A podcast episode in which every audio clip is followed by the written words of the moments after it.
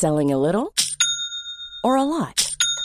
Shopify helps you do your thing however you cha-ching. Shopify is the global commerce platform that helps you sell at every stage of your business. From the launch your online shop stage to the first real life store stage, all the way to the did we just hit a million orders stage. Shopify is there to help you grow. Shopify helps you turn browsers into buyers with the internet's best converting checkout.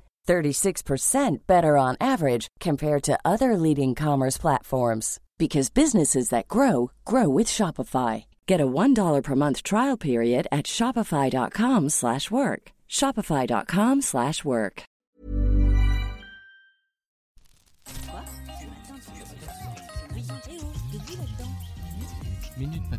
Bonjour, c'est l'heure de Minute Papillon, le flash audio de 20 minutes. Nous sommes le lundi 30 juillet et aujourd'hui, derrière le micro, c'est l'orgamori.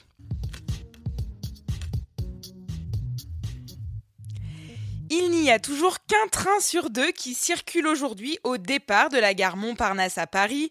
Comme dimanche, la SNCF subit de plein fouet les conséquences de l'incendie du poste électrique à Issy-les-Moulineaux.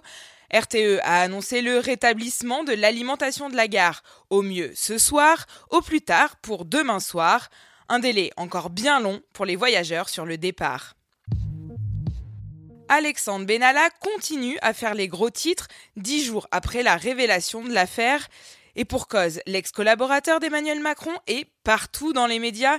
Il a déclaré hier au JDD vouloir s'expliquer devant la commission d'enquête parlementaire alors qu'il n'est pas inscrit au programme des auditions.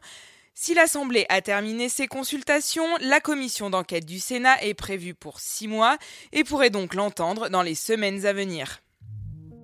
Plus de 500 personnes sont bloquées en Indonésie sur le volcan Rinjani. Ces randonneurs, dont une trentaine de Français, ont été surpris par le séisme de magnitude 6,4 qui a secoué l'île de Lombok dimanche. Partis pour admirer les super panoramas à plus de 3600 mètres d'altitude, les touristes ont été surpris par des glissements de terrain. Les opérations de secours sont prévues au moins jusqu'à demain. Au Mali, 24 candidats étaient en lice hier pour le premier tour de la présidentielle, un scrutin encore entaché par des attaques à main armée et d'autres violences. Dans 644 bureaux sur les 23 000 du pays, le vote n'a pu se dérouler dans de bonnes conditions. Mais globalement, les candidats et les observateurs sont satisfaits.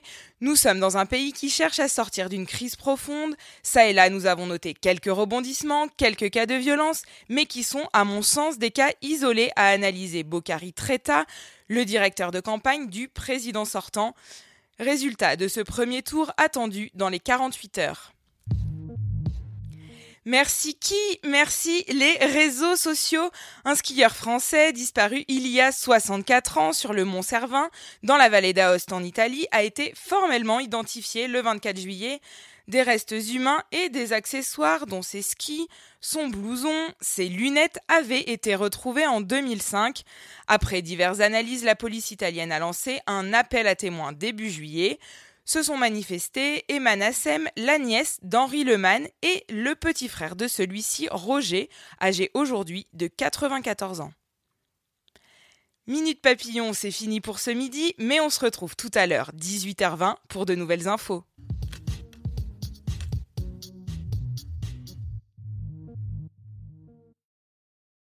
On ne va pas se quitter comme ça. Vous avez aimé cet épisode? Sportif, généraliste, sexo ou scientifique, varié mais toujours bien informé. Découvrez les autres podcasts de la rédaction 20 minutes sur votre application d'écoute préférée ou directement sur podcast au pluriel.20minutes.fr.